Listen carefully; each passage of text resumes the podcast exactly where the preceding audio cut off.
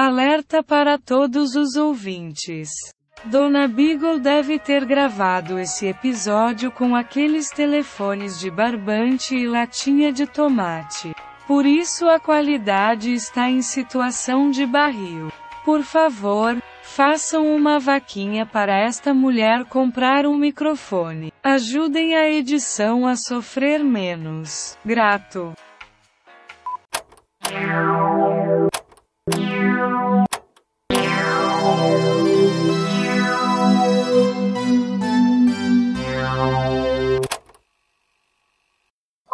Esse episódio é o episódio de Schrödinger. Ele pode ser o último da primeira temporada ou o primeiro da segunda temporada. Isso vai depender da disponibilidade do meu editor. É.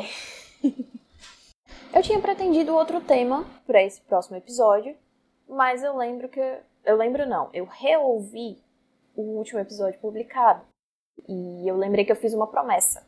E eu não gosto de fazer falsas promessas. Na real, eu não faço falsas promessas. Procuro evitá-las ao máximo. Era meio que especial de Natal, mas o Natal já passou. O especial de fim de ano já foi publicado. Então, eu vou, né, cumprir a promessa que eu fiz. E eu não gravei esse episódio porque foi um Natal meio complicado. Na real, todos os natais que eu tenho memórias recentes foram meio complicados, cada um por seu motivo. Acho que o último Natal fácil que eu tive foi quando eu era criança, e eu não sou mais criança. É uma realidade difícil de encarar, mas eu não sou mais criança. Por mais que eu não me considere necessariamente uma adulta, mas definitivamente eu não sou mais criança. É uma triste realidade, mas é saudável de reconhecer. É legal saber que a criança interior nunca vai morrer. Quer dizer, às vezes é legal e às vezes é um pouco desesperador, porque a criança interior faz umas birra e você fica, que quando você faz uma autocrítica, você fica meio sem acreditar, porque caralho, você tá fazendo birra por causa disso. Tem gente que nunca faz a tal da autocrítica, na verdade a maioria das pessoas, eu ouso dizer. Mas quando você tá em uma análise constante há pelo menos dois anos, você Naturalmente, eu espero que você, na mesma situação, esteja sempre fazendo autocríticas, pensando nos seus pensamentos, né, verbalizando seus pensamentos ou escrevendo seus pensamentos, enfim, questionando os seus pensamentos, especialmente aqueles sobre você mesmo. Eu espero que você faça isso. Porque dois anos de análise, se você não estiver fazendo isso, tem algo muito errado. Pronto, falei. Falei, tô leve. Eu descobri que o Pronto Falei é velho e Falei Tô Leve é novo. É, a fonte é meu irmão jovem de 17 anos. Mas voltando ao assunto, né? Como o meu editor adora zoar, é, eu vou falar sobre o Natal que eu fui à Rena. Meu Deus, não é possível. A mulher demorou três minutos para entrar no tema. Eu não aguento mais. Bicha, não é possível. Quero demissão. Chega. Foi exatamente assim que eu contei para um grupo de amigas próximas e para minha psicóloga, que quando ouviu essa frase, prendeu o risinho e eu falei: "Não tem problema, pode rir". É justamente para atenuar, né, a dor que eu tô sentindo. E ela riu muito. Foi uma das únicas vezes que minha psicóloga riu muito. E foi bom. Foi bom ela ter rido, a gente ter rido um pouco, depois eu chorei e depois eu ri de novo, porque eu sou assim. Eu também penei muito para pensar na abordagem que eu vou tomar para contar essa história. Pensei em elencar pontos e fiquei pensando, puta que pariu, mas se eu focar nisso, se eu não focar naquilo e tal eu decidi seguir o meu instinto, seguir a minha intuição. Ela não tem um roteiro. É, gravar intuitivamente, sem nenhum roteiro. É isso. Falar o que dá na telha. Inclusive, desculpa, eu acho que essa é a gravação mais cagada da história desse podcast, porque tem um ar-condicionado nessa sala, só que ele parece um ônibus velho andando em uma estrada de terra. Eu não sei se você já teve um ônibus velho andando numa estrada de terra, mas eu posso te garantir que é muito barulhento. Fica aqui o meu pedido de desculpas para você ouvinte. Tá, voltando pra história. no fim das contas, vai acabar sendo como eu queria, que é não sendo um episódio dedicado a só isso, mas contando isso. Mas o que aconteceu? No Natal em que eu fui a Rena. Saindo do tema. Eu tô dando um, um spoiler porque o disclaimer é bom, né? O resumo é bom, mas é aquela história.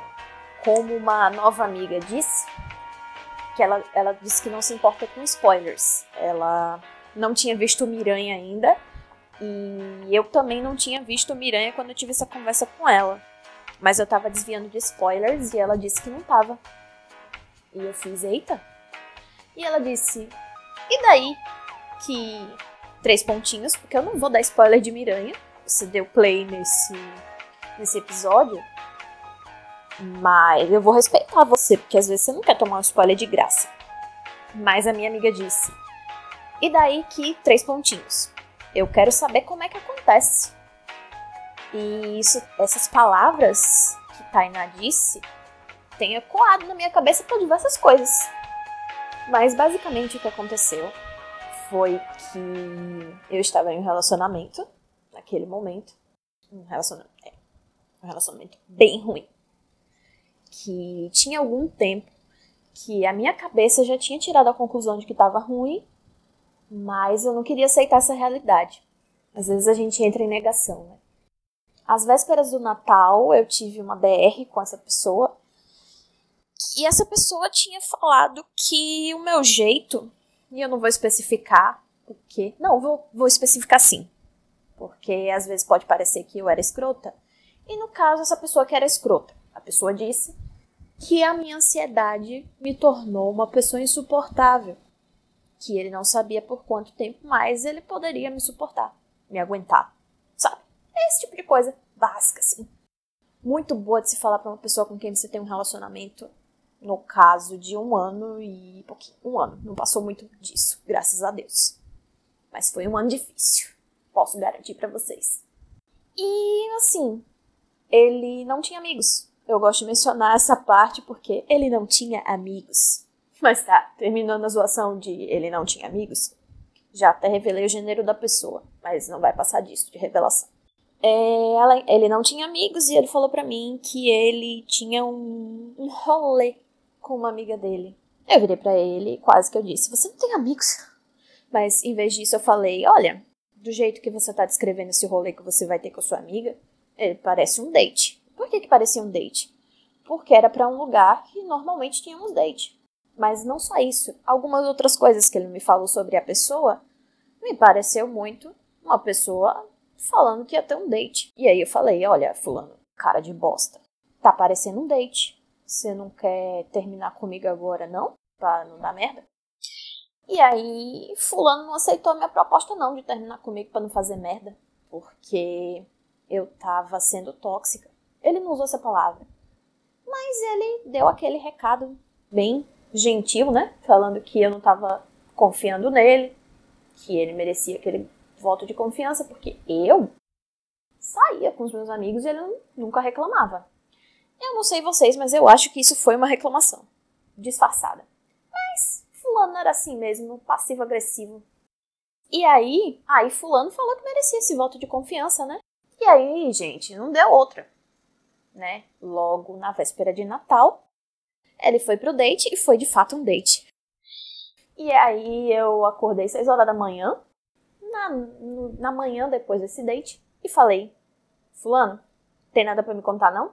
Fulano falou, eu não resolvo nada pro WhatsApp. E eu pauso a história para falar um pouco sobre essa história de não resolvo nada pro WhatsApp, porque essa semana eu vi um tweet da Deia do Não Inviabilize falando, perguntando para as pessoas, né, começando uma discussão sobre como seria a melhor forma de terminar um relacionamento.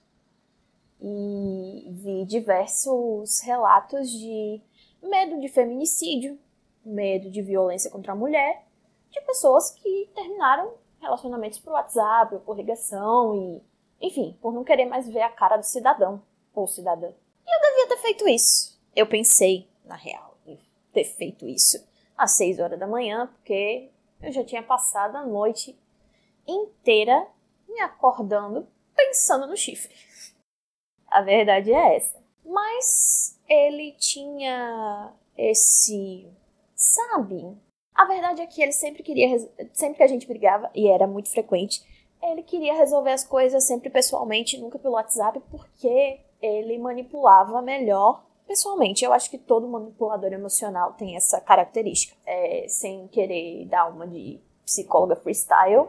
Mas era assim que acontecia e eu só percebi isso essa semana quando eu vi o tweet da Deia do Não Inviabilize. Mas enfim, não foi isso que eu fiz. O que a criatura me respondeu foi que ele não, não resolvia nada por WhatsApp e que ele conversaria comigo às quatro da tarde daquele dia, depois de ver o pai comprar uma blusa, trocar uma calça, olhar o céu, ver um avião decolando, fazer um aviãozinho de papel, tomar um café, fazer um flash mob na praça. Não foi tudo isso, mas tinha uma lista meio nada razoável no meio de resolver algo importante, né? Que não era tão importante para ele, pelo jeito.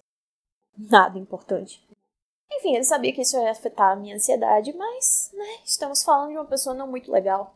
E tá, né? Passei o dia com meu amigo, né, desabafando sobre esse assunto e xingando muito.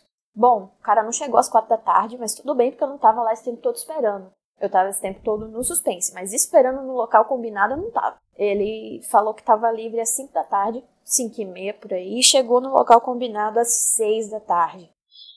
Na hora em que tava tudo fechando, afinal era dia 24 de dezembro, então as pessoas estavam fechando os comércios e todas as repartições e todos os lugares que tivessem portão abertos à visitação pra irem curtir o Natal, né? E aí o cabrunco me conta, né, o que eu já sabia, e. Assim, eu tava contando pra um amigo meu hoje essa história e eu falei que. Ainda bem que eu não. Porque eu falei pro meu amigo que eu sou muito chorona. E eu sou de fato muito chorona. Sempre fui. Sempre fui. Não deixei de ser e suspeito que não deixarei. E tudo bem. Eu resolvo isso em análise. Mas ainda bem que eu não chorei porque eu tava carregada de ódio. Eu queria ter xingado mais do que eu xinguei. Mas eu falei pra eu só não chamei de meu amor, basicamente. Porque foi meu jeito de lidar, né? Enfim, é isso. Eu mandei ele sair da minha frente, disse que ele não desculpava porra nenhuma, porque além de me chifrar e dar um pé na bunda, depois de dizer do chifre, ele ainda disse desculpa, desculpa. Eu falei que não desculpava, claro. Né? Falei para ele sair da minha frente. E aí esperei ele sair da minha frente, cheguei no carro e encontrei o grupo das minhas amigas próximas e falei: E aí, amigas, tudo bem?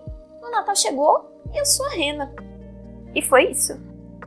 Não foi o pior Natal, eu acho. Eu não quero eleger esse episódio pior Natal, mas ele gerou um episódio de podcast.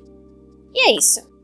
Enfim, se o episódio de Schrödinger foi antes da passagem do ano, boas festas! E se for depois, boas festas também, porque em 2022 ainda vai ter festa. Esperamos, né? Fiquem longe da Omicron e da gripe. E um beijo.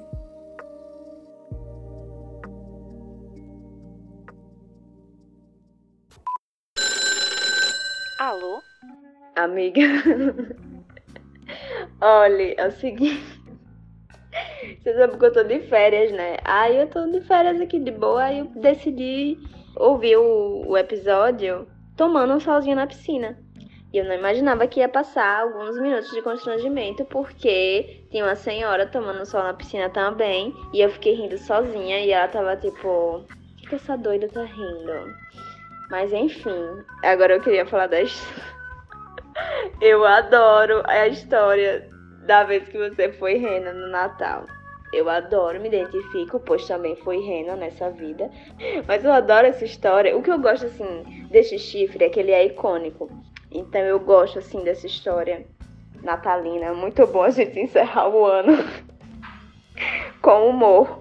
Afinal de contas, é para isso que as nossas tragédias servem, né? Pra contar em forma de humor depois. e é isso, beijinho. Thank you.